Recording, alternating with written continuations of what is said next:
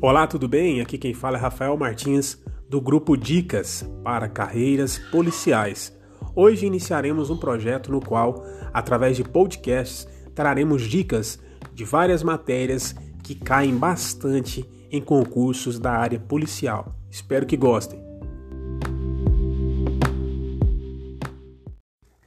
Iniciaremos falando sobre o crime de homicídio previsto no artigo 121 do Código Penal. Homicídio é o ato ou a conduta de matar alguém. O Código Penal traz a penalidade de reclusão de 6 a 20 anos e multa para este crime. O crime de homicídio é um crime comum, um crime material. Porém, vamos entender o que vem a ser a morte para o ordenamento jurídico brasileiro. A morte, para o, ordenamento jurídico no Brasil, ela ocorre quando cessa-se a atividade cerebral. No parágrafo 1 do artigo 121, temos a figura do homicídio privilegiado. Este homicídio privilegiado ocorre quando o agente realiza o crime mediante um relevante valor moral ou social, ou quando o agente está sob o domínio de violenta emoção logo após uma injusta provocação. Neste homicídio privilegiado, a pena pode ser reduzida de um sexto a um terço. Temos também o homicídio qualificado, previsto no parágrafo 2 do artigo 121. Ocorre quando o agente realiza um homicídio mediante paga ou promessa de pagamento, ou por qualquer motivo fútil ou torpe. Quando também o agente realiza um homicídio utilizando-se de veneno, fogo, explosivo, asfixia, tortura ou qualquer outro meio cruel. Também incide na qualificadora no agente que realiza o homicídio utilizando-se da traição, da emboscada, da dissimulação ou quando dificulta ou impossibilita, na verdade, a defesa por parte da vítima. Comete também o homicídio qualificado, aquele agente que comete o homicídio visando assegurar a execução ou a ocultação ou a impunidade de outro crime. A qualificadora aumenta de forma significativa a pena para o crime de homicídio, aumentando o valor mínimo e o valor máximo.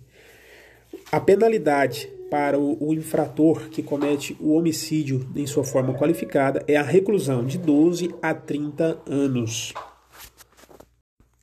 Vale destacar que também se considera homicídio qualificado o feminicídio e o homicídio cometido contra agentes da segurança pública ou das Forças Armadas. O feminicídio, ele é o homicídio realizado contra a mulher em razão do seu gênero. O Código Penal traz ainda a possibilidade de aumento de pena de um terço até metade, caso esse feminicídio seja realizado contra uma mulher gestante ou contra aquela que já tenha realizado o parto, mas esteja no período de três meses após o parto. Também incide nesse aumento de pena de um terço até metade, caso a mulher seja menor de 14 anos ou maior de 60 anos, e até mesmo deficiente. Essa pena também, de um terço até a metade, pode ser.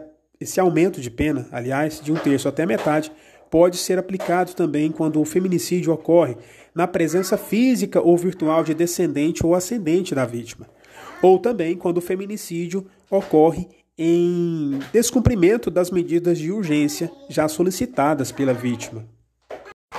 O homicídio culposo está previsto no artigo 121 em seu parágrafo 3 com a pena de detenção de 1 a 3 anos. Ele ocorre quando o agente age de forma imprudente, negligente ou imperita. Nesse tipo de homicídio, o juiz pode decretar o perdão judicial. Vamos dar um exemplo?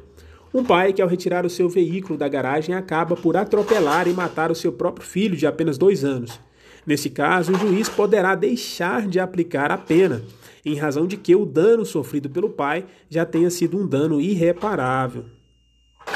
A pena pode ser aumentada em um terço, caso esse homicídio culposo tenha sido realizado através de inobservância de regra técnica ou profissão. Ou, um exemplo, um médico que, ao realizar uma cirurgia, não se atente para os procedimentos legais, para os procedimentos técnicos que deva realizar e acaba por realizar o um homicídio daquele paciente. Ele responderá pelo homicídio culposo com aumento de pena de um terço.